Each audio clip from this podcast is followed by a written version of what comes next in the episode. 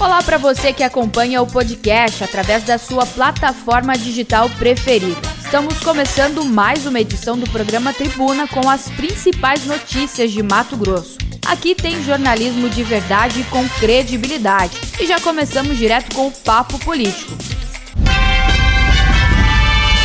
Papo Político. Papo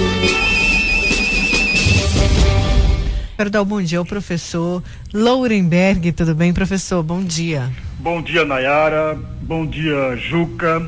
Bom dia, Nayana. Bom dia, ouvintes. É o Luiz Vieira aqui hoje com a gente. Ah, tá. Desculpe, Luiz Vieira. Desculpe. Bom dia, Luiz Vieira. Sem problemas. Ótimo é, dia, é professor. É uma honra tê-lo no nosso bate-papo, Luiz. Tá ok. Vamos, é, vamos seguir. É, é um grande, mas é muito bom começar a semana em boa companhia, viu, Nayara? E eu tenho boas companhias. A gente também, professor. E olha, vamos falar então sobre o projeto que trata da quarentena para juízes e membros do Ministério Público que queiram sair para disputa eleitoral. Há o exemplo aí da senadora Selma Ruda, né, que é juiz aposentada. Agora, uh, esse esse projeto ele tem como foco atingir o Sérgio Moro? Nayara, é uma grande, é uma grande pergunta. A meu juízo, a meu juízo, imaginemos que um desses projetos venha a ser aprovado e com validade em 2022. A meu juízo, a lei não pode retroagir. Então não alcançaria, Luiz, não alcançaria o juiz Sérgio Moro, uma vez que ele saiu da magistratura depois de 22 anos antes do projeto tornar-se lei. Nós estamos falando a hipótese que o projeto venha a se tornar lei. Então, a meu juízo, não entra aqui a figura do Sérgio Moro. Agora, é preciso também observar, Nayara, que não existe apenas um único projeto na Câmara. Não há uma única discussão na Câmara a respeito disso. Existe um projeto que já foi discutido lá no Senado e aprovado em 2015. A, a Nayara, que é grande jornalista, o Luiz também sabem disso. um projeto que foi aprovado lá em 2015 na, no Senado por 49 votos contra 47 votos contra 6. Porém, esse projeto não, não teve avanço na Câmara Federal. Mas, além desse projeto, existem outros. Existe um projeto, por exemplo, do deputado federal Danilo Cabral, do PSB, que estabelece um prazo mínimo de quatro anos de desincompatibilização para integrantes das Forças Armadas, de membros do Judiciário e dos Tribunais de Contas e do Ministério Público. Também existe um outro projeto na Câmara Federal, que é que já está tramitando na Câmara Federal, é, do deputado Fábio Trade, que é lá do PSD de Mato Grosso do Sul. Ele, de, ele defende que o prazo seja de quatro anos e não de dois anos, de quatro anos. Por, aliás, o ministro Luiz Felipe Salomão, Nayara, você que citou o nome da senadora Selma, da ex-juiz ou da juíza aposentada Selma, o ministro Luiz Felipe Salomão é do Tribunal Superior Eleitoral, quando ele estava julgando aquela situação da Selma lá no Tribunal Superior Eleitoral, naquela oportunidade, ele já saiu em defesa de que deveria existir no Brasil um, alguma medida que impeça, são palavras do, do ministro, que impeça juízes de, de se aproveitar de, do protagonismo que a magistratura vem assumindo nos últimos anos no Brasil. Todos nós sabemos do, do, do, da vitrine que foi a Lava Jato, todos nós sabemos isso e todos nós sabemos a todo instante que vem crescendo a participação efetiva de juízes como protagonista. É o caso, por exemplo, do governador do Rio de Janeiro, que é um juiz aposentado. Quer dizer, existem outros casos. É, para quem defende, Luiz e amigos ouvintes, para quem defende uma certa igualdade, e veja, amigo, que eu estou falando, igualdade no jogo político eleitoral, é necessário que o país tenha regras e normas para impedir a desigualdade na disputa. Ainda que nós saibamos, e nós sabemos isso mesmo, que o jogo político eleitoral, a disputa eleitoral sempre foi desigual. O Caixa 2, amigo Luiz, o Luiz é um grande jornalista, sabe disso, o Caixa 2 sempre existiu em todas as campanhas eleitorais no Brasil, irão existir, irão continuar a existir. O, o, o poder econômico sempre irá prevalecer. Ora, o Caixa 2 e o abuso do poder econômico dá um desequilíbrio ao jogo. Mas apesar de tudo isso, nós todos, e principalmente o eleitor brasileiro, deveria, a meu juízo, defender que haja cada vez mais igualdade no jogo político. Essa é uma discussão, Nayara, que divide opiniões tanto no Congresso Nacional que divide opiniões no Ministério Público e que divide opiniões também por parte da, de grupos de juristas. Por exemplo, por exemplo, o professor de Direito Constitucional da Amazonas, é, o professor Cássio Borges, ele diz com todas as letras, amigos, entre aspas, penso que, em sendo os direitos políticos direitos fundamentais que constituem um dos pilares do regime democrático, não seria razoável impor uma quarentena tão longa, de forma a alijar um conjunto de cidadãos do direito de ser eleito, do direito de participar das decisões da sociedade organizada, fecham aspas. É, veja, ele não é contra a quarentena, ele é contra aquela quarentena que tem um prazo muito longo, porque o próprio presidente do Supremo Tribunal Federal já defendeu que a quarentena não deveria ser de dois anos, nem de quatro anos, mas sim de oito anos. É claro que o presidente do Supremo Tribunal Federal está utilizando para sustentar a sua afirmação o cargo que tem maior, o maior anos de mandato, que é o de senador. O senador tem oito anos, portanto, deveria ser a quarentena de oito anos, não de quatro anos, que é o mandato do chefe do executivo ou de deputados estaduais, federais, vereador, né? Então, é, há muita discussão disso.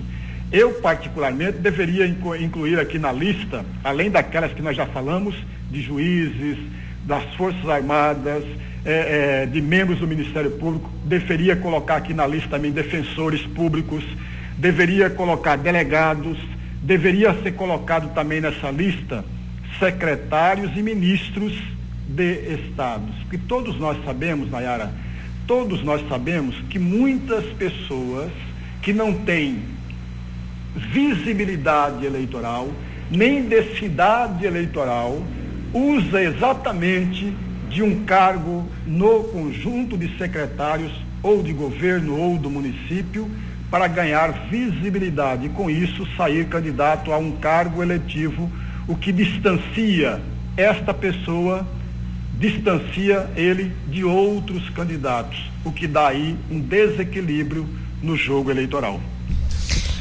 Professor, eu quero chamar a atenção de uma, de uma de algo que o senhor falou aí sobre essa questão da imparcialidade. Muito se fala, é, o que chega a conhecimento das pessoas, muitas vezes após a eleição, é, né, é, é coisas que acontecem que, que chamam a atenção da população em relação à corrupção, a, a, situações que são desiguais após as eleições. Mas é importante isso que o senhor está dizendo, porque esse cuidado com a, com a parcialidade, ele deve acontecer desde antes da eleição. E isso pode se refletir, é, a falta desse cuidado efetivo pode se refletir numa situação imparcial que pode acabar trazendo resultados imparciais posteriormente. É por isso que a gente diz isso, que esse cuidado tem que ser grande neste momento por parte da justiça para que é, é, essa parcialidade, esse cuidado, essa igualdade aconteça desde antes, desde o processo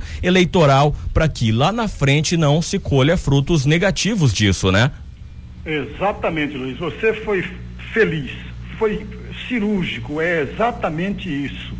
Para que não tenhamos aí exatamente aquilo que você falou, a questão da imparcialidade. O que é mais grave ainda, Luiz, o uso da imparcialidade a bem próprio, a bem particular, interesses particulares. Porque essa discussão toda, amigos ouvintes, não se deve deixar e nem passar batido para três coisas importantes aqui. Alguém que exerce esse cargo tão importante que é do Ministério Público, que é de, de juiz, ele faça campanha, por exemplo, durante o seu exercício da função que ele é muito bem pago para exercê-la. Um outro detalhe, que a decisão é, é, por puro interesse particular. E uma outra questão, o uso, o uso político eleitoral da carreira.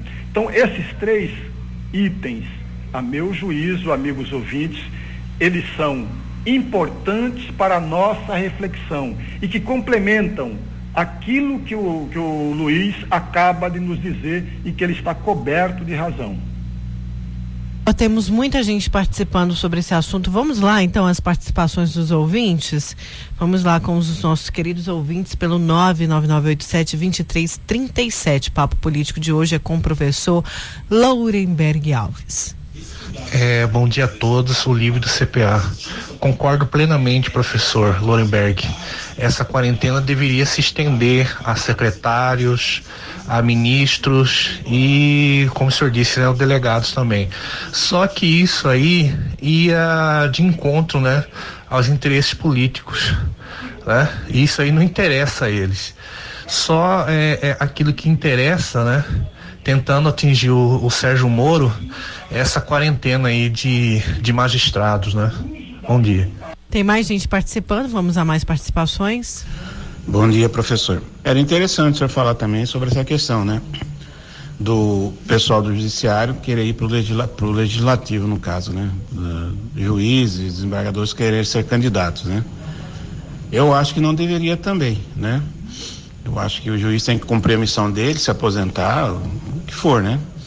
Era interessante o senhor discorrer sobre esse tema, né? Porque a gente tem visto aí realmente atuações belíssimas de juízes, de procuradores, né? Veja o caso do nosso ex-governador, da própria juíza Selma, né? Mas a gente sabe que foi tudo visando, sim, as próximas eleições, né? Então, na minha opinião, eu sou contrário. Agora, eu queria que o senhor desse sua opinião aí também. Né? Bom dia, Sandro Rosa. Tem mais participação, professor. Pode, pode responder. É, veja, os nossos dois grandes ouvintes que estão ouvindo e participando do nosso programa há muito tempo, tanto o Olívio quanto o Sandro Rosa, eles não discordam da existência, pelo que eu entendi, eles não discordam da existência desta quarentena. Ela é necessária, ela é, é imprescindível ao jogo político eleitoral, para dar um certo equilíbrio a esse mesmo jogo. E o, o, o Sandro Rosa bate na, exatamente na tecla. E os juízes, os juízes, os juízes então, em todos esses projetos, é, é, Sandro Rosa, em todos esses projetos, os juízes aparecem é, aqui para ter uma quarentena. Nós temos uma quarentena de dois anos para que o juiz possa ser candidato tanto ao legislativo quanto ao executivo. Ele precisa, por exemplo, depois da sua aposentadoria, ele precisaria de dois anos para ser candidato à disputa eleitoral, isso se for levado em consideração o projeto do deputado eh, Danilo Cabral. Se for levado em consideração o projeto do Fábio Trade, seria de seis anos. Né? E existe também a questão de oito anos de quarentena. Toda essa discussão nós temos que fazer, porque não é justo, eu volto aqui a insistir, amigos, na questão da igualdade da disputa. Cada vez mais nós temos que trabalhar, e o eleitor tem que trabalhar mais isso, que a disputa tem que ser de forma mais igual. E, no entanto, não é isso que acontece. E se, nós, nós, se, se prevalecer essa situação de juízes é, é, se aposentam agora e daqui a pouco é candidato, ele está aproveitando exatamente dos cargos Ministério Público, todas essas outras pessoas estão também utilizando da sua função, que eu repito aqui, é uma função importante, imprescindível para o Estado brasileiro, para o Estado democrático, mas não se pode usar desta função que é importante, belíssima, como trampolim eleitoral. Daí a importância da quarentena. Mas aí, amigo é, Sandro Rosa e Olívio, vem a fala do professor de Direito Constitucional que eu citei agora há pouco. Ele fala que o, o direito de ser votado é um direito é, é, de todos nós, porque podemos correr o risco, de acordo com esse professor, podemos correr o risco de estar trazendo esse grupo de pessoas como cidadãos de segunda classe de acordo com o seu entendimento. Eu, particularmente, vou defender, é, amigos ouvintes, vou defender a igualdade na disputa, sempre. Vamos a mais participações, professor. Bom dia, Nayara. Bom dia, professor. Professor, não seria melhor o juiz assumir o protagonismo, um juiz de bem, a pessoa que fez as coisas certas no país e poder ser um bom político, do que ficar renomeando toda a vida esses corruptos, porque a população não tem opção de voto, entendeu? Sai um ladrão e entra outro ladrão. Ou aquele ladrão que ainda está no poder já coloca outro ladrão a mando dele para concorrer lá, para que se em caso ele perder, o outro já vai assumir a vaga dele vai agir exatamente como ele. Tem que acabar com isso no nosso país aí, ó. É ladrão dominando o país e a gente não pode fazer nada. O cara assalta os cofres públicos, ele perde o mandato de deputado, aí ele assume uma vaga lá de chefe de um troço lá na secretaria, assume uma secretaria e fica lá mamando na teta do, do povo, né, do governo do povo, o rei da vida. Mais uma participação? Bom dia a todos, é o Lima de Mossoró. Concordo com, com o comentário do professor, em partes, né? Não deixa de ser um, uma utopia a gente sabe que juízes, principalmente do STF, é, no exercício do seu mandato, é, a política da justiça anda para e passa, né? anda na mesma sincronia. E a gente vê aí o STF tomando decisões políticas para beneficiar partidos políticos e é, gestores, né? parlamentares que são de seu interesse. Mais um professor para a gente encerrar. Bom dia, Nayara amigos ouvintes da Vila Real, aqui é o Molina. Eu acho que também deveria ser incluída nesse hall uma quarentena para apresentadores de TV, porque eles ficam na mídia dando opinião, atacando quem eles querem e aí depois saem como salvadores da pátria. Então, uma quarentena também até menor, eu acho que de um ano é, professor, aí o pessoal está falando também do, dos apresentadores, jornalistas, médicos, né? O pessoal está falando aí de algumas classes que acabam se elegendo, né? Mais facilmente porque estão mais expostos. É, o, o, os nossos três ouvintes foram felizes. Aliás, o primeiro ouvinte, me perdoe, eu fugi o nome, ele fez muito mais um desabafo, que é um desabafo de todos nós, né, Nayara? Josuel. É, o Josué é, é, é um desabafo de todos nós. Todos nós gostaríamos que alguém que cometeu crime não seja elevado ao posto de representar o conjunto da sociedade. É, uma, é, é um desabafo de todos nós. O nosso segundo ouvinte também fala é, é, da questão da moralidade pública, embora ele não tenha usado a palavra, mas ele falou exatamente sobre isso. E o Molina é, acrescentou a esta lista o, jornalistas, comunicadores de uma forma geral. Molina, é, eu particularmente, eu particularmente concordo com você em gênero, número e grau. Ao invés de ser apenas seis meses para desincompatibilizar-se de, da função que exerce o jornalista, deveria ser de um ano. Mas aí tá, cai numa outra questão que, que aparece na nossa frente como que as, essas pessoas que ficariam um ano fora, eles poderiam levantar, como que eu vou me sustentar durante esse ano e sustentar a minha própria família durante esse mesmo ano? Veja, de um lado tem a questão que deveria sim ter uma quarentena maior. Do outro lado tem esse questionamento que deve ser feito. Contra a questão dos médicos, é impossível isso, amigos é impossível porque o médico exerce uma profissão particular. É um profissional liberal, por exemplo. Ele atende no seu consultório as pessoas que o procuram. Embora, vou acrescentar um outro detalhe, no, em Mato Grosso em especial, Luiz, em especial, médicos políticos têm utilizado o seu consultório como um grande palanque eleitoral. Eu vou citar dois nomes, e dois nomes antigos, para não falar que eu estou falando mal agora dos atuais. É, o Fernando Corrêa da Costa foi senador, foi deputado federal, foi governador do estado de Mato Grosso em dois mandatos, não consecutivos, porque não permitia a reeleição, mandatos diferenciados. Ele usou muito bem o seu consultório de médico no Mato Grosso do Sul, em especial Campo Grande, ali naquela época era Mato Grosso um só, usou como trampolim, como grande palanque eleitoral.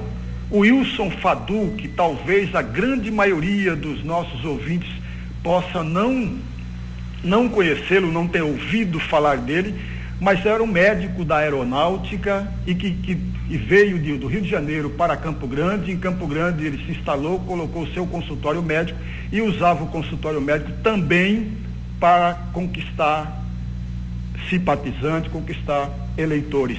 Foi eleito prefeito de Campo Grande, foi eleito deputado federal. Então, quer dizer, só para que nosso amigo possa entender que médicos também no Mato Grosso e no país utilizaram da sua função como palanque eleitoral. Mas veja, o médico é um profissional liberal. É diferente, por exemplo, de alguém que exerce uma função pública para se valer daquela função pública a cargos visando um cargo eletivo. Eu não sei se eu fui claro na minha na minha resposta. Foi sim, professor. Obrigada, viu? É um, é um assunto que, na verdade, a gente vai falar muito de eleição, né? Então, estamos é, na segunda quinzena de agosto. As eleições estão marcadas para o dia 15 de novembro. Então a gente fala muito. O Tribuna vai fazer é, roda de entrevista com os candidatos, enfim, tudo vai ter seu tempo e com certeza os nossos ouvintes vão poder escolher o melhor, né? O melhor para nossa cidade, o melhor para o nosso estado. Se Deus quiser, que Deus nos ilumine nesse momento. Obrigada, viu, professor? Muito obrigado, Nayara. Muito obrigado, Luiz. Juca, muito obrigado, amigos ouvintes, e uma grande e abençoada semana a todos nós. Muito obrigado, professor. Uma ótima semana ao senhor também. Obrigado pela participação aqui com a gente. Olha, gente, e daqui a pouco vamos falar sobre o caso Isabelle Ramos. Amanhã tem reconstituição do caso e também vamos falar do Detran, o Detran que reabre em Cuiabá e Varzé Grande. A gente vai falar como que vai funcionar esse atendimento. Tem muita gente aí na expectativa por conta da CNH que está vencida, problemas com o documento. A gente vai explicar explicar para você como você deve proceder. É daqui a pouco no Tribuna. A gente já volta. A Vila Real 98.3 está apresentando Tribuna Bunda com Nayara Moura. Voltamos com Tribuna e vamos com Luiz Vieira com os destaques do jornal A Gazeta, que também traz o caso Isabelle Ramos, não é isso, Luiz? É isso mesmo, Nayara. Destaques do jornal A Gazeta que circula nesta segunda-feira, 17 de agosto. Aqui já na capa, dossiê sobre candidata é entregue a Bolsonaro. Um dossiê com todas as informações e ações da Tenente Coronel Rúbia Fernanda, candidata ao Senado pelo Patriotas já se encontra nas mãos do presidente Jair Bolsonaro, que havia declarado apoio a militar em março. O documento foi entregue há 15 dias e já vem causando efeitos, já que Bolsonaro ainda não se manifestou recentemente se mantém ou não o apoio ao oficial da PM. O documento detalha a atuação política do seu marido, que disputou as eleições em 2018 pelo PV. Mercado de trabalho, distância não impede novas contratações. Tecnologia já permite contratar à distância, como um caso, olha, um exemplo de uma estudante que mora em Niterói, no Rio de Janeiro, e é estagiária aqui em Cuiabá. É, detalhe importante, né, desse momento que é um momento crítico na economia, que traz aí danos, né, muito desemprego e que agora a tecnologia auxiliando aí as contratações neste momento crítico é, econômico mas dem em dia decisivo. Em busca de unidade no grupo governista, o senador Carlos Fávaro, do PSD, que tenta efetivar seu mandato em novembro, se reuniu com Jaime e Júlio Campos para tentar apoio do DEM a sua candidatura. A decisão, porém, de quem terá o apoio dos democratas será tomada hoje em reunião dos líderes da legenda. Segundo informações aí, é, é o que alegrou, a, alegaram, né, os é, que estão à frente desta situação fizeram um compromisso com outro candidato, mas deixaram claro que isso só deve definir mesmo com a executiva do Democratas. Agora falando do caso Isabelle, reconstituição terá oito pessoas prevista para a noite desta terça-feira a reprodução simulada dos fatos que é, resultaram no homicídio, agora tratado como homicídio, da adolescente Isabelle Guimarães Ramos, de 14 anos, deve contar com a participação de todos que estavam na casa no momento do fato. A princípio seriam oito pessoas, mas não está descartada a possibilidade de que outras pessoas estiveram antes e após o crime também sejam chamadas aí, como informou o delegado Wagner Bassi Júnior. Portanto, detalhe importante é que esta reconstituição pode apontar um desfecho para essa história que já dura mais de 30 dias. Muitos querem saber o que realmente aconteceu na casa.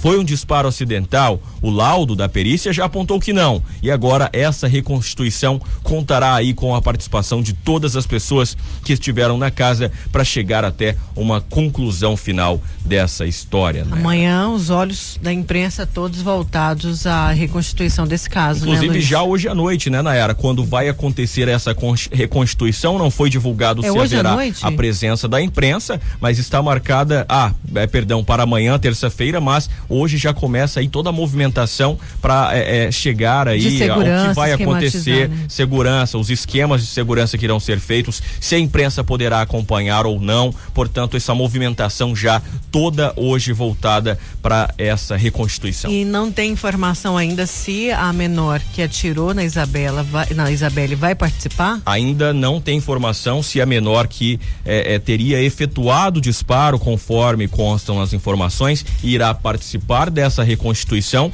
o que a polícia já divulgou que seria importante, porque ela iria mostrar como é que foi manuseada a arma, de onde partiu o disparo, exatamente tudo isso, como é que foi isso dentro da casa.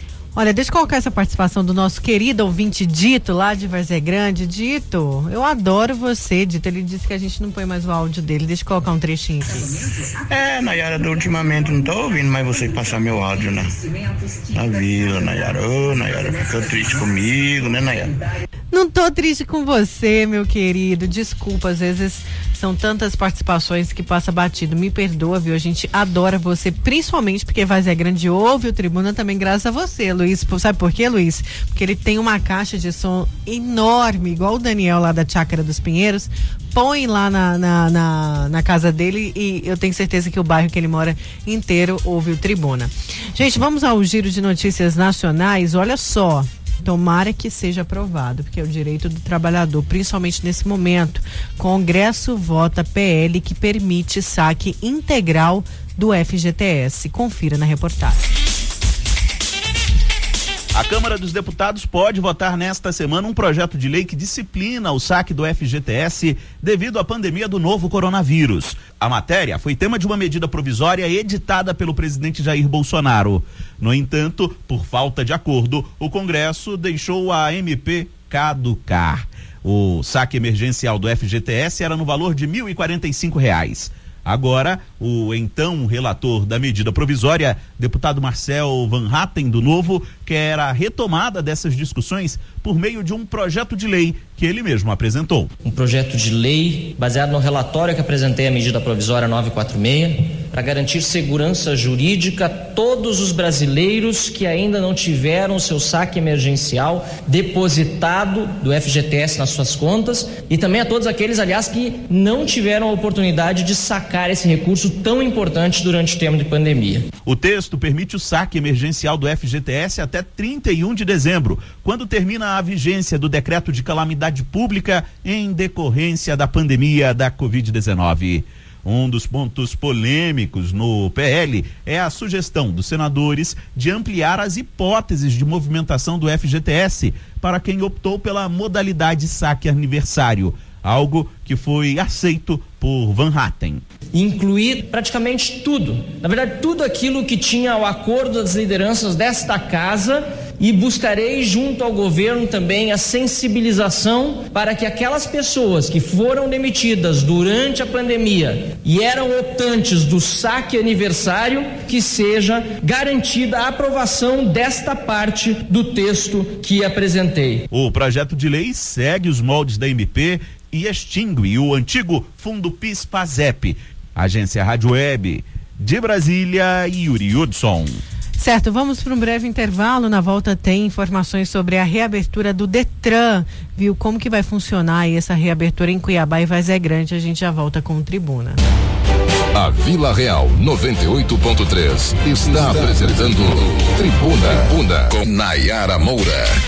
Voltamos com Tribuna desta segunda-feira e olha, agora a gente vai falar aí do Detran, né, da retomada do Detran ah, em Cuiabá e Vazé Grande. Vamos saber como que vai ser isso, como que vai ser ah, essa prestação de serviço à população. Tem muita gente aqui que manda mensagem, Luiz, falando: ah, minha CNH tá é, tá vencida, como que faz, como que vai ser esse atendimento agora na retomada do Detran de Cuiabá e de Vazé Grande. A gente conversa por telefone com o diretor de administração sistêmica do Detran, o Paulo Henrique Lima Marques. Tudo bem, Paulo? Tudo bom, bem, dia. bom dia. Bom dia. Paulo, como que vai ser? É, é, Bom, bom dia, Paulo. Bom dia. Luiz Vieira aqui. é, como que vai ser essa retomada do atendimento em Cuiabá e Vazé Grande? É, como já dito por vocês aí, hoje nós estamos retomando esse atendimento, né? Então, devido à suspensão dos serviços que ocorreram aí do Detran, aquele pessoal que já tinha agendamento junto ao Detran nesse período, eles vão ser reagendados nesses 15 dias, nessa semana e semana que vem, tá? Então, somente vai ser atendido nesse momento aquelas pessoas que já possuíam agendamentos. As pessoas que, que não possuem agendamento, eh, nós solicitamos que não venham ao Detran. Ele pode procurar aí pelo site do Detran para fazer o seu agendamento, tá? Que é, é desculpa, www.detran.mt.gov.br ou então procurar o Disque Detran pelo 3615-4800. Pois é, falando desse agendamento, eu mesmo tô, eu mesma, minha CNH não é daqui, minha CNH é do estado de Goiás e eu preciso renová-la. Venceu bem no meio da quarentena, é no dia 30 de junho. E eu tentei fazer pelo MT Cidadão, não dá porque ela é de fora, né? A minha CNH é de fora, mas eu tentei agendar, só que diz que eu só posso fazer agendamento a partir do dia 1 do 9. Por que isso? É, esse agendamento a partir do primeiro do 9 é porque esses primeiros 15 dias nós vamos é, utilizar ele para atender aquele pessoal que já estava agendado e que tiveram o seu agendamento suspenso devido à pandemia. Então nós estamos fazendo essa triagem, estamos ligando um por um para todo mundo e fazendo esse reagendamento dentro desses 15 dias. tá? Muitas pessoas que nós estamos entrando em contato, é, na verdade, o que ela, o serviço que ela precisa do Detran, nós já temos hoje disponível na internet ou pelo app é, MT Cidadão. Né? Nesse Seria caso, para quem não tem a CNH de fora, né? Para quem tem a CNH de Mato Grosso. Isso, para quem tem CNH de fora, ele vai ter que fazer o agendamento. Para quem tem a CNH de Mato Grosso, basta acessar o site do Detran ou o MT Cidadão e lá ele consegue fazer a segunda via, consegue fazer a renovação, eh, em relação ao veículo, consegue emitir lá o licenciamento do seu veículo. Pois é, e, e essa questão do funcionamento daí para quem está com a CNH vencida, primeiro que eh, pode ser multado por conta disso, diretor? Os prazos de tanto da, da CNH, do vencimento da CNH, como do veículo, né, eles estão suspensos desde de janeiro, né? Então quem teve o seu documento vencido nesse período aí, eh, ele está suspenso. Então ele não vai ser multado por, por não estar com ele em dias. Certo. Vamos aqui a participação então do ouvinte via o WhatsApp. Nesse caso, para Nayara, é eu de novo, Nayara, Verônica, é, Juca, Luiz Vieira. Quero fazer uma pergunta aí pro doutor, eh, pro cidadão aí. Eu tive agendamento para me fazer minha CNH desde do Logo que começou aquela pandemia ali, e está parado agora. Será que eu vou conseguir agora ter aqui na Vargem Grande fazer esse, esse, esse negócio da minha CNH? Como que vai ser? Alguma resposta, diretor? É, como já, já disse anteriormente, se ele já possuía agendamento junto ao Detran, nesse período de suspensão, é, o Detran vai estar tá ligando para ele e reagendando nesses próximos 15 dias. Tá? Ou se ele quiser entrar em contato também, ele pode ligar lá no, no 3615-4800. Agora, diretor, é importante a gente esclarecer que é, é, há alguns serviços também que podem ser solicitados de forma virtual, né? Eu queria que o senhor esclarecesse para a gente o que o, o condutor é, pode solicitar, pode resolver de casa, por, de forma virtual, para que não tenha que se deslocar até alguma unidade. Sim, sim. É, nesse período que teve suspenso, o Detran evoluiu muito nessa questão. Então, hoje, os principais serviços do Detran, que nós temos é, demanda do usuário, né, seria o licenciamento anual de veículo e a renovação de CNH. Os dois já estão na plataforma online no Detran, tanto pelo site como o app MT Cidadão. Além desses dois serviços aí, os principais serviços, nós temos a segunda via de CNH, tem a troca de CNH definitiva, tem a permissão internacional para dirigir, é, certidão negativa de, de multa, certidão de condutores.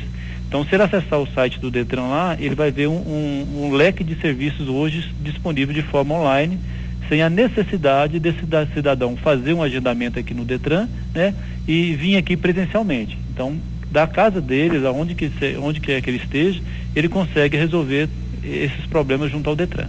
Importante esclarecer isso, né, diretor? Porque eh, isso facilita tanto para o condutor, para as pessoas que precisam da solução de, de, de né, para emissão de documentos, para solução de algumas questões, quanto até para é, eh, é, eh, dar uma eficiência maior ao trabalho de quem está atuando no Detran, porque aí foca mais naqueles problemas que precisam ex exatamente do atendimento presencial, né? Sim, sim. Isso é, isso é uma política de governo, né, do nosso governador Mauro Mendes. É tornar o Estado cada vez mais digital, facilitando aí a vida do, do cidadão, né? E também dos próprios servidores que estão prestando o serviço.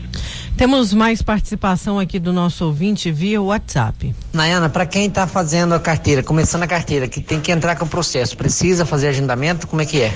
Pede para o nosso entrevistado aí. Por favor, diretor. Sim, ele precisa fazer o agendamento para dar início no processo dele. Ou então procure uma autoescola, né?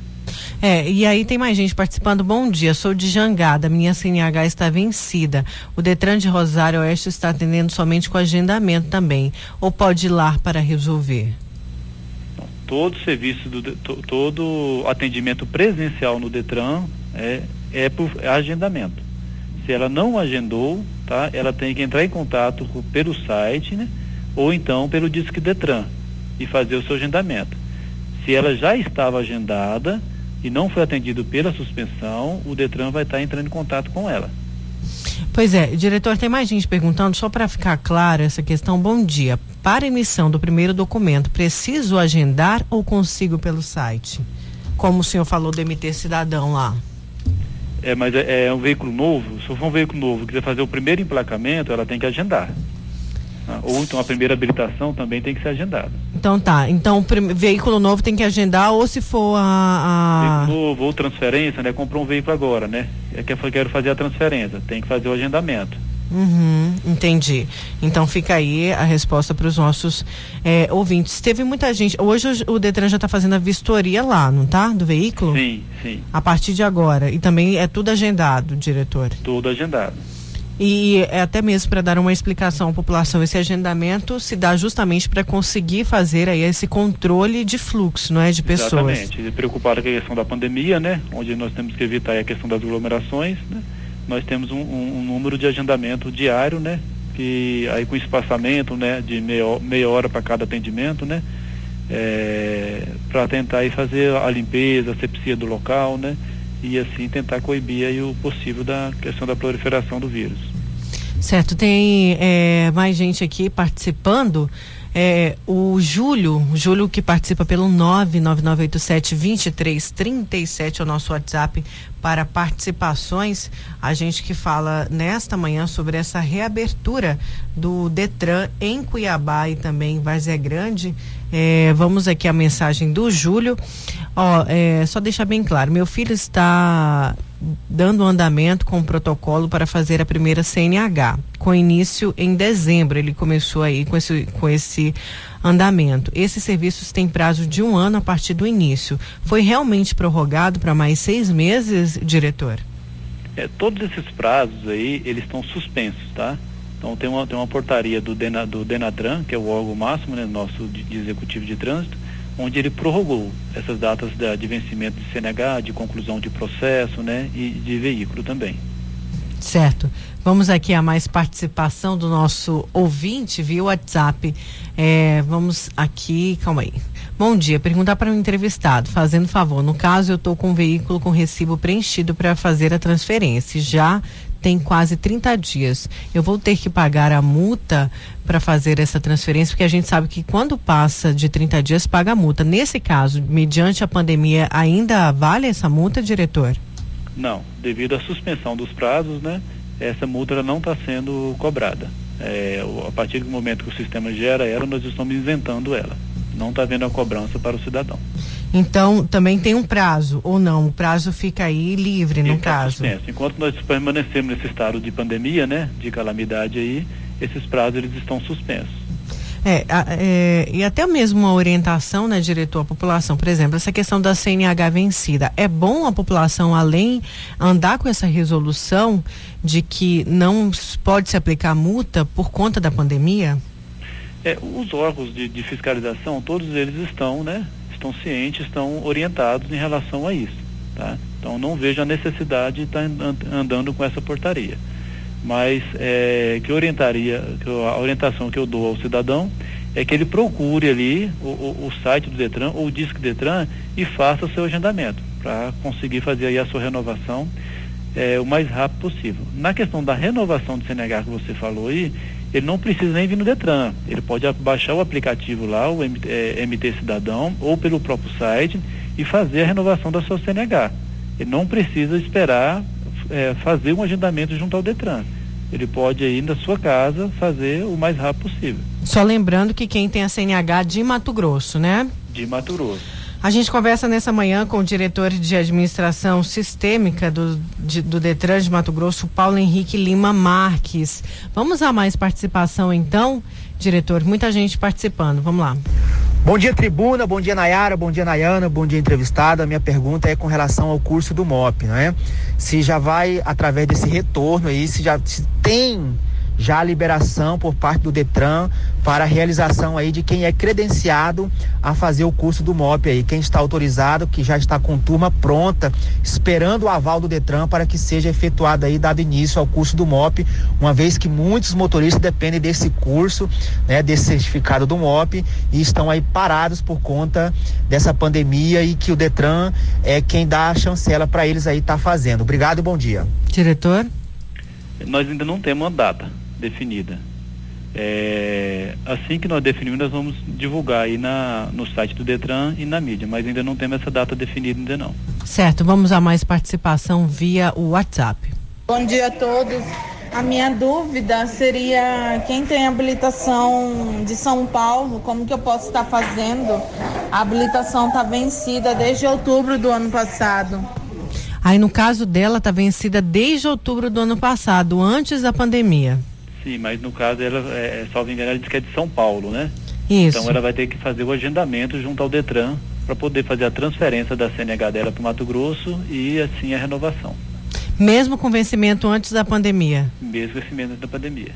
Certo, vamos a mais. Fazer o mais rápido possível, né? Porque na verdade dela de outubro, ela já deveria ter feita a renovação no máximo em novembro, né? Que é 30 dias depois que venceu a CNH, uhum. ela já tem que fazer a renovação. Só que, diretor, num caso do agendamento agora, para novos agendamentos, só a partir do dia 1 do 9, não é isso? Isso, 1 de setembro. Porque tá. esses primeiros dias nós vamos estar tá, é, acabando com a demanda reprimida. Tá. Vamos aqui a mais uma participação. Bom dia, Nayara. Bom dia, Nayane. Bom dia aos ouvintes da Vila Real. Então, é, quero falar com o convidado assim. Eu tentei baixar essa, esse aplicativo para eu poder renovar minha habilitação. Olha, eu não consegui. Não consegui de jeito nenhum. E agora, nesse caso, o que fazer? Andar com a habilitação vencida? Isso aí é, né? É complicado. É, o, o, senhor pode explicar a forma e é, a condução que esse, esse, é, esse ouvinte tem que ter lá com o aplicativo MT Cidadão?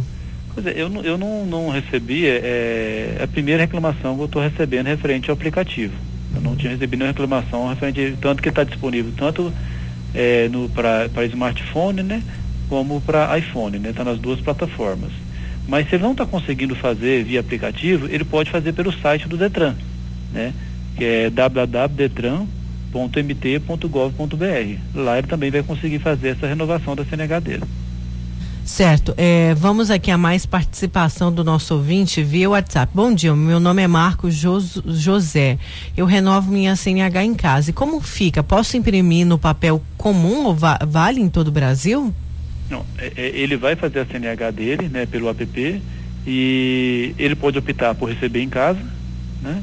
Ou, é, se ele não quiser receber em casa, quiser retirar aqui, aí ele tem que agendar para retirar.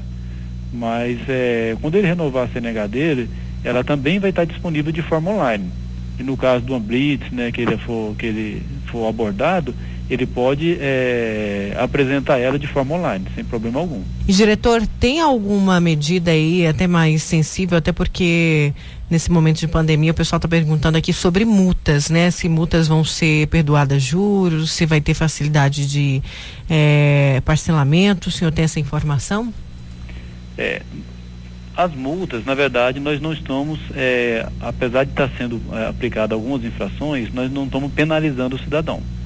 Então, no momento agora, nenhum cidadão está recebendo é, a notificação de penalidade, tá? É, onde é gerado o prazo para ele pagar e, se não pagar, a multa e juro. Então, nesse momento, o DETAN não está aplicando penalidade de infração. No momento que voltar, que passar esse, todo esse processo nosso, que ele receber aí uma, uma penalidade, e aí sim vai começar a contar os prazos. Certo, Luiz. E, é, diretor, é, tem data, meio à pandemia, eh, não tem uma data definida ainda para retomar esse atendimento normal, né, do Detran. Até o momento não, não é possível precisar aí quando é que isso poderá acontecer, né? Sim, no, no, no momento não. O que nós, nós estamos fazendo é acompanhando os boletins da saúde, né, que sai semanalmente, né? É, e aí é, tem uma equipe, né? O governo tem uma equipe de saúde aí que está tá dando esse norte, né? Então, de acordo com o boletim, com os decretos que vão saindo, nós vamos seguindo, né? Mas no momento aí é, é esperar a determinação do, do, governo, né? Os próximos boletins de, de, de saúde que vão sair, é, que vai dizer se o Detran e os demais órgãos do Estado, né? Se eles vão retomar sua, sua, sua vida normal, vamos dizer assim, né? Ou se ainda vai com, é, com, continuar com essas restrições. Certo, diretor, obrigada pelas suas informações aqui no Tribuna. Não, eu que agradeço pela participação. Certo, a gente conversou com o diretor de administração sistêmica, o Paulo Henrique Lima. Marques, diretor de administração sistêmica do Detran, sobre essa retomada aí é, dos trabalhos do Detran em Cuiabá e Vazé Grande. Só lembrando que para poder é, fazer algum serviço ali, né, para poder ter essa prestação de serviço, tem que agendar, gente. Para agendar, novos agendamentos, na verdade, só a partir do dia 1 de setembro, porque o Detran vai atender os que estavam agendados antes da quarentena obrigatória que foi imposta pela Justiça. Vocês se lembram, né, que a Justiça pediu para fechar Cuiabá e Vazé Grande, de acordo com o decreto do governo. Então, o Detran, nesses 15 primeiros dias do, da reabertura, vai atender apenas quem já estava agendado antes. E os novos agendamentos poderão ser feitos a partir do dia 1 de setembro no site detran.mt.gov.br. E aí vai funcionar todas as unidades de Cuiabá e Vazé Grande. Lá na hora de você agendar, você tem a opção de colocar qual unidade e o horário que você vai ser atendido, tá bom? Olha, daqui a pouco a gente vai trazer vagas de emprego aqui no Tribuna, mas antes das vagas de emprego, É, vamos falar de um incêndio, né, Luiz Vieira? Aliás, a gente está sofrendo muito com os incêndios urbanos. Cuiabá hoje amanheceu debaixo de fumaça de novo, um pouco que vem lá do Pantanal ainda, o combate desse incêndio no Pantanal e, e muito também pelos incêndios aqui na área urbana. São muitos. Você passa de carro, uma volta rápida pela cidade, é, você vê aí focos em alguns terrenos baldios, né? É, incêndio esse criminoso o ano inteiro. É bom a gente frisar isso, mas isso tem prejudicado muito a situação dos moradores aqui da região metropolitana. Por quê? Primeiro que você respira mal, enxerga mal, enfim, vive mal com essa quantidade de fumaça. Exatamente, né? São muitos focos de queimadas sendo registrados todos os dias, todo mundo sofrendo com essa situação. E ontem a gente teve uma situação no bairro Jardim Aclimação que assustou as pessoas que estavam no entorno, as pessoas dos prédios vizinhos, porque foi uma queimada que levantou chamas altas aí em um terreno, uma vegetação seca e em um terreno baldio e é, essa situação aí assustou as pessoas que passavam lá pelo local, as pessoas que moram na região. É, mas segundo informações aí do Corpo de Bombeiros, as chamas foram controladas posteriormente após duas equipes aí do Corpo de Bombeiros atuarem nessa região e conseguiram controlar as chamas antes que elas chegassem até as casas, estabelecimentos comerciais ali da região. A gente tem o áudio aí com o tenente J. Márcio do Corpo de Bombeiros falando sobre o atendimento a essa ocorrência. Vamos ouvir. Ontem, por volta das 19 horas, fomos acionados via CIOSP 193 para combatermos a um incêndio em terreno baldio. Ali próximo no, a padaria do Moinho, no Jardim Aclimação.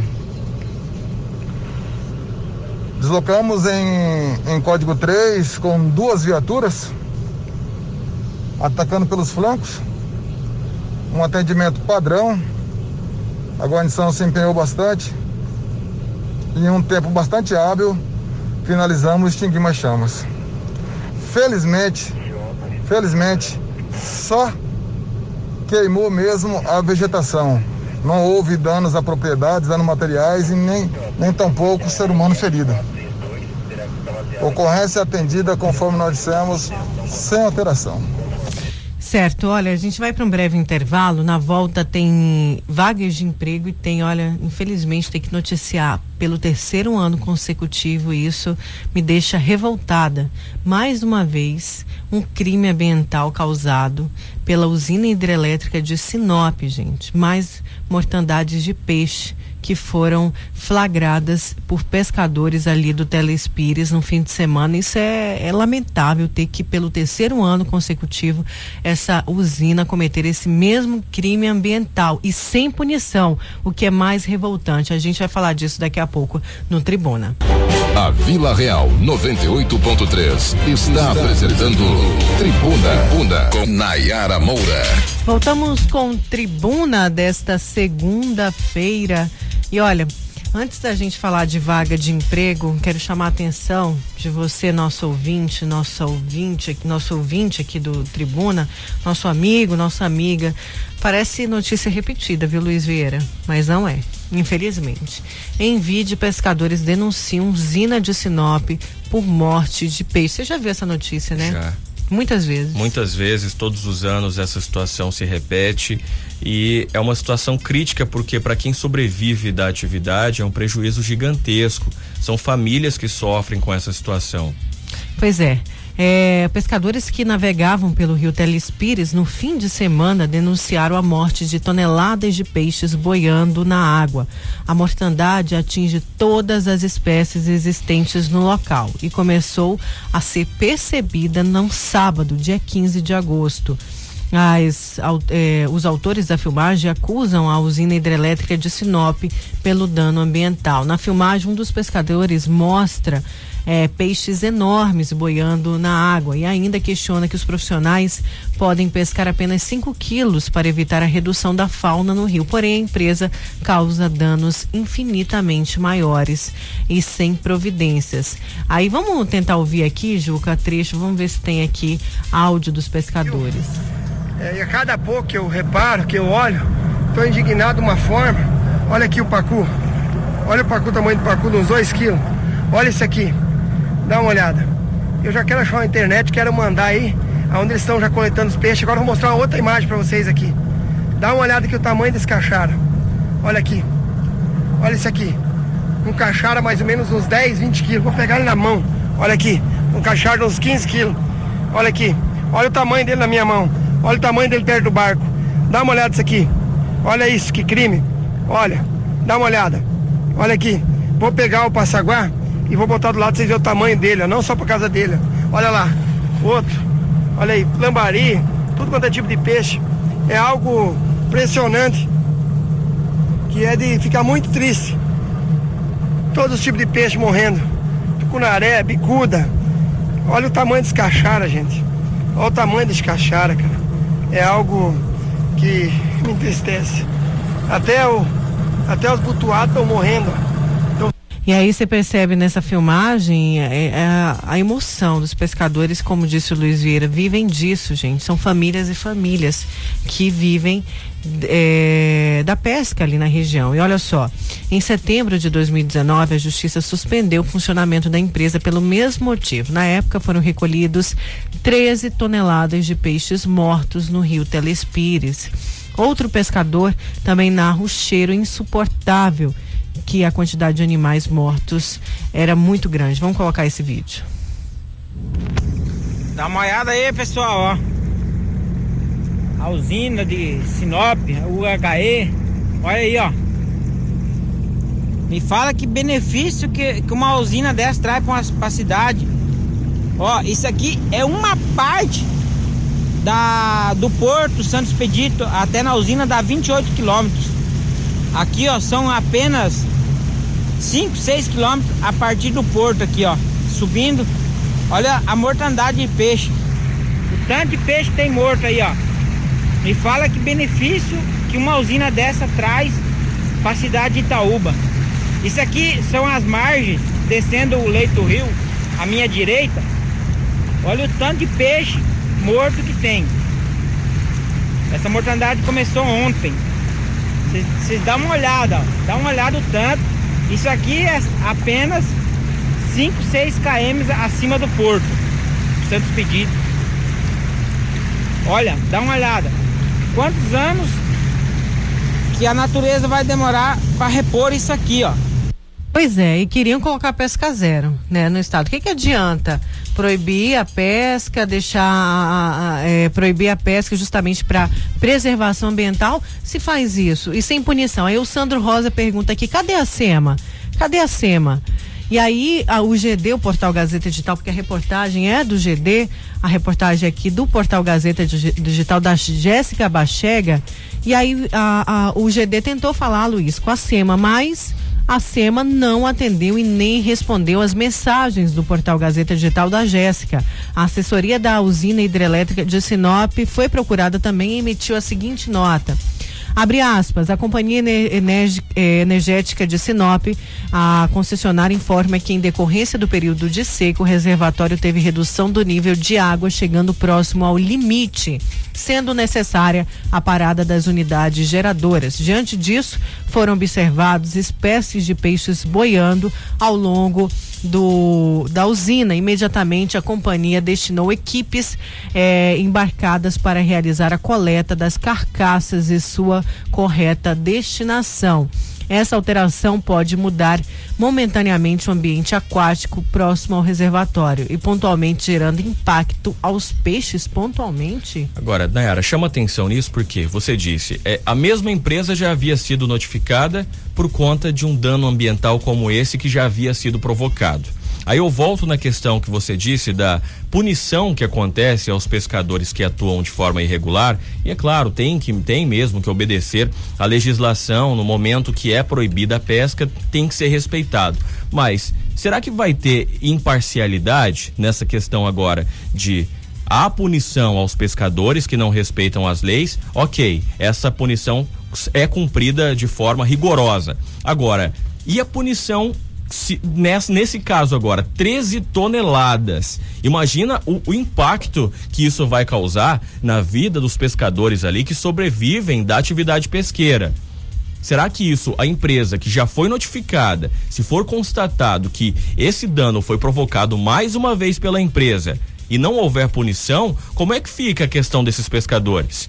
Onde que fica aí a, a questão da, da, da, da, da parcialidade, da imparcialidade, de se punir quem é responsável por toda essa situação? Será que a punição só se aplica aos pequenos? É, né? porque não tem aqui notícia de punição de pagamento de 50 milhões, mas e aí, pagou a multa? A gente a SEMA precisa responder as mensagens do GD, precisa informar. Nós vamos entrar em contato com a SEMA também, inclusive vamos tentar marcar a SEMA é, amanhã aqui no Tribuna. Se a assessoria estiver ouvindo, por favor, queremos a SEMA às 10 horas da manhã para falar sobre esse assunto, mas eu vou ligar, eu vou mandar mensagem. Agora tem que responder a imprensa, não pode deixar a população sem resposta, principalmente esses pescadores, essas famílias que dependem dependem da pesca para viver ali na região. E nós vamos falar com o setor. Nós vamos falar com eles, com as pessoas que são afetadas amanhã também no Tribuna. Se a SEMA quiser ser ouvida para a gente ouvir o outro lado, o espaço também está aberto, mas já está marcado com o segmento, com os pescadores, o segmento da pesca, para a gente falar desse assunto aqui no Tribuna. E outra coisa, paga a multa, assim como aconteceu lá mas atrás. Se é que paga, Luiz? É, se é que paga. Mas supondo que se pague a multa, ok, paga a multa, mas volta a cometer a mesma coisa. E outra, esses 50 milhões Será que vão chegar nos pescadores que vão sofrer todo esse prejuízo? Porque é, são eles que realmente vão ficar com esse prejuízo todo. Eles que vão ter aí que se virar para procurar uma outra atividade comercial nesse período, porque não vai ter peixe para colocar na mesa para continuar a atividade pesqueira, a atividade financeira desses pescadores nesse momento. Então tudo isso tem que ser muito bem observado. A gente vai continuar acompanhando essa história para ver se é, é, os, os trâmites vão acontecer de maneira satisfatória a quem realmente sofre com essa situação que está acontecendo. Certo, vamos agora então falar de oportunidade, tribuna vagas de emprego. Agora no Tribuna, Vagas de emprego. Luiz Vieira. É isso mesmo, você que está aí em busca da inserção no mercado de trabalho, são tempos difíceis, a gente sabe. E eu trago aqui notícias boas. Olha, tem vagas disponíveis. O Cine Cuiabá disponibiliza aí vagas que estão disponíveis neste momento. Auxiliar de almoxarifado, salário de R$ 1.254. Tem também aqui conferente, área de logística, salário de mil quinhentos e onze reais também auxiliar de transportes, salários aí entre mil e duzentos e mil e trezentos reais, auxiliar de estoque, salário de mil cento e trinta e um reais, também é, vagas aí de auxiliar de logística, recepcionista, vigilante de mil a mil e duzentos reais o salário mensal, também operador de caixa, salários entre 950 e 1.150 reais, operador de loja, também salários aí na base de 1.100 reais e também auxiliar de depósito salários que vão de mil e cem a mil e duzentos reais. Essas e outras vagas são disponíveis aí é, pelo Cine e que você pode buscar, né? Pode procurar a, un, a unidade para saber dessas vagas, saber se alguma se encaixa aí ao seu currículo e a sua busca neste momento pela inserção no mercado de trabalho. São várias vagas que estão sendo disponibilizadas e que você pode acabar encontrando aí é, o que é melhor para você neste momento. Certo, Luiz, ótimo. E tem sempre oportunidades aqui, o pessoal me envia também. Quem me enviou? Alguém me enviou oportunidades também. É, vaga de operador de empilhadeira, quantidade de cinco vagas, é lá na Ambev, é, ambev.rh.cuiabá é, arroba balco.com.br. Para essa vaga, salário de R$ 1.852. É, ah, tem essa reais, vaga aí, né, né Isso, Luiz? tenho aqui também essa informação. Então, e, e, o nosso, a gente tem um ouvinte aqui, deixa eu só pegar direitinho, é o Adalberto Vaz é Grande, que tem também um Instagram voltado para vagas, é o Empregos Cuiabá MT, e ele divulga também, puxa do Cine as vagas, o Cine já manda é, direto para ele.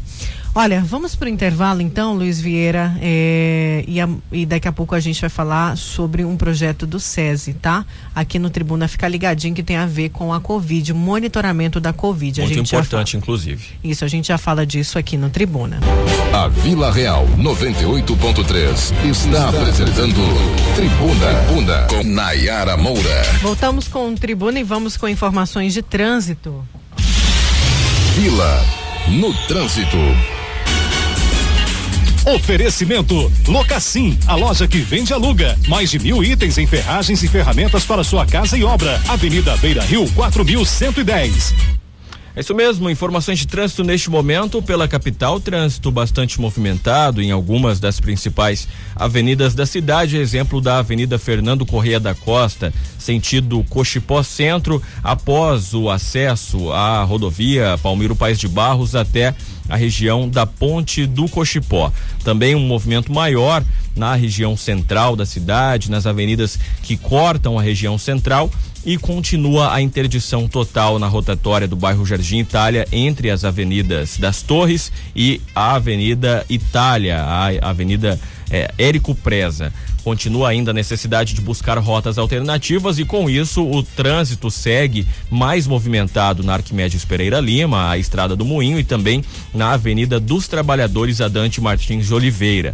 Um destaque para Arquimedes Pereira Lima, que é a Estrada do Moinho, que todos os dias pela manhã o trânsito está muito intenso, muito congestionamento e a gente reforça aqui para você a necessidade de se antecipar ao sair de casa, porque todos os dias de manhã o congestionamento congestionamento está sendo muito grande na Estrada do Moinho por conta dessa interdição total na região do bairro Jardim Itália. Você que segue pela capital no trânsito, a você que está aí também nas estradas neste momento, não há registros até este momento eh, da concessionária Rota do Oeste sobre eh, acidentes nesta manhã até este momento nas estradas que são administradas pela rodovia, mas a gente reforça a você mantenha o cuidado, mantenha a atenção ao trânsito, principalmente em trechos aí com queimadas que dificultam a visibilidade. Mantenha atenção, respeito às leis de trânsito e evite sempre o uso do celular ao volante. É isso aí, é isso aí, Luiz. Boa orientação aqui para os nossos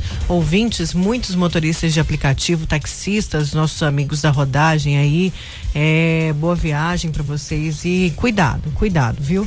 Olha, a gente vai falar agora com o Valdir Souza Júnior, que é gerente de saúde e segurança do SESI Mato Grosso, porque o SESI lançou uma ferramenta gratuita para monitorar a saúde nas indústrias nessa época de coronavírus.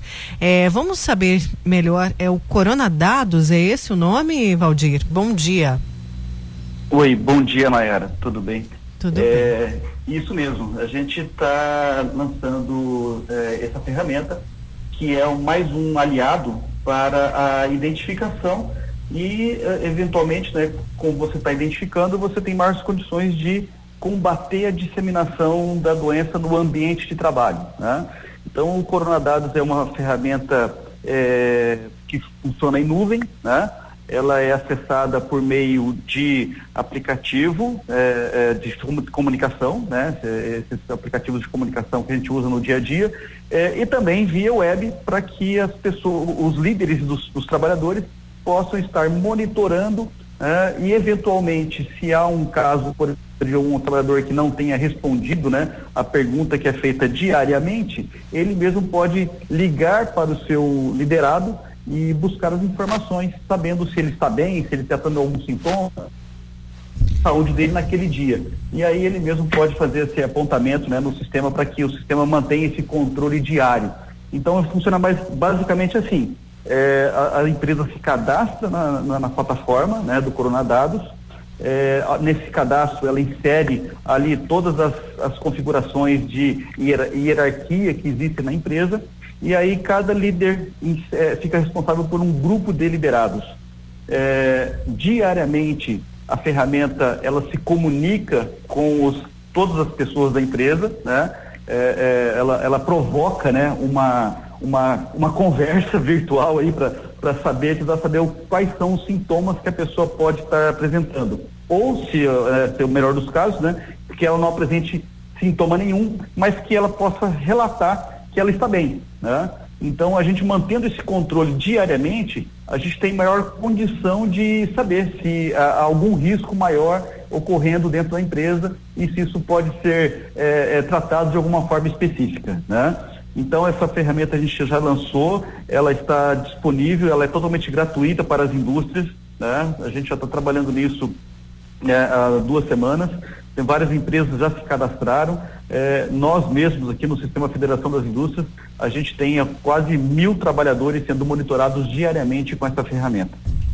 É importante, né, é, é, essa essa adaptação neste momento, né? A gente fala sobre é, como se reinventar neste momento para atender a essas demandas e também essa ferramenta é bastante importante para as empresas, para que as empresas estejam atentas, né, a todo momento e assim buscar um planejamento melhor, buscar é, saber como vai ser o dia seguinte, tendo, tendo em mãos esses dados, né? Isso. A gente, aqui na Federação das Indústrias, né, especificamente mais pelo SESI, que é o, a, a, nossa área que cuida da saúde do trabalhador da indústria, a gente, desde o início da pandemia, a gente tem buscado eh, opções né, e alternativas para ajudar, para apoiar as empresas a terem o menor impacto possível eh, da Covid no ambiente de trabalho. Então, a gente sabe que, por exemplo, muito no começo, muitas empresas tiveram que efetivamente fechar as portas, é, parar a produção por determinação de legislações aí municipais, estaduais, né? É, e é importante que quando a empresa pudesse retomar, ela retomasse com segurança, dando é, é a oportunidade dos trabalhadores é, se sentirem é, seguros no seu ambiente, né? E, e, aí a gente pensando nisso, né? O SESI lançou é, alguns níveis de atuação perante a, ao combate à Covid. Então a gente está ofertando para as empresas três níveis de serviços. É, o Coronadados, ele se insere no nível 1, um, que é um nível composto desse serviço espe especificamente e mais outros, outros produtos que eu vou falar daqui a pouco, né? É, a partir do nível 2 e 3, aí a gente já tem, na verdade, a gente tem que cobrar alguma, algum valor pela, pela, pela uh, realização do serviço, porque ele demanda muito mais é, horas técnicas do nosso pessoal de campo, né, dos nossos especialistas. Mas o, o Coronadados ele se insere no nível 1 que é totalmente gratuito. E ele, além disso, a empresa ainda pode acessar todos os dias que nós disponibilizamos na nossa, nos nossos sites, né, vias digitais, vídeos explicativos que podem ser distribuídos para todos os trabalhadores, né, que eles possam eh, ser informados sobre uh, uh, como, como evitar né, o contágio e como eh, tratar isso dentro de casa, com seus familiares. Né?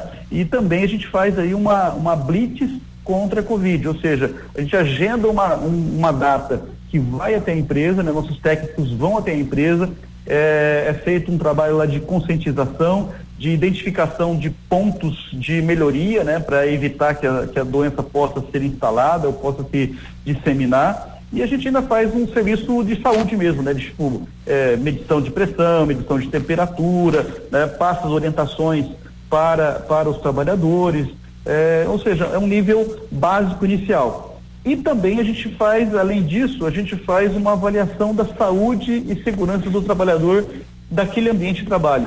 Ou seja, a gente faz uma entrevista com várias pessoas, com vários trabalhadores, é, numa amostragem né, estatística, é, procurando entender o que, que ele vê é, da saúde dele dentro da empresa, como é que ele se sente, é, se ele está sendo, se ele sente que está sendo bem, bem apoiado pela, pela direção da empresa, é, se as normas estão sendo seguidas, né? É, ou seja, a gente procura identificar também pontos de melhoria que possam ser é, repassados para esse, é, essa empresa, de forma que ela possa entender o contexto geral em que os trabalhadores se encontram, né? E a partir daí buscar outras, outras ferramentas que possam ser aplicadas né, para melhoria dessa, dessa percepção do trabalhador. Com certeza, Valdir, ainda mais nesse momento aí que os empresários estão precisando de todo o apoio possível, né? As indústrias de, desse, dessa pandemia que afetou muito os empresários. Esse momento, uhum. eu tenho certeza que o Coronadados vem ajudar e muito. Valdir, obrigada, viu, pela sua participação aqui no Tribuna. Estamos à disposição, Mayara. Tudo de bom. Tudo de bom. A gente conversou com Valdir Souza Júnior, que é gerente de saúde e segurança do SESI Mato Grosso. Luiz Vieira, estamos terminando, né? O nosso tempo vai acabando. Amanhã tem retorno. P pode falar. Só uma informação, Nayara. É, a gente recebeu perguntas aí sobre como saber dos dados, né? Do Cine, dos dados das vagas de emprego. A, é, a gente tem aqui o site empregabrasil.mte empregabrasil.gov.br. Repetindo, empregabrasil.mte .gov.br ou ainda pelo aplicativo de celular o Cine Fácil. Por estes dois canais você pode obter aí todas as informações, né, de vagas, de empregos que estão disponíveis para que você possa encontrar aí a que mais possa se adequar à sua necessidade nesse é, momento. Eu passei até o Instagram do nosso ouvinte, o Adalberto.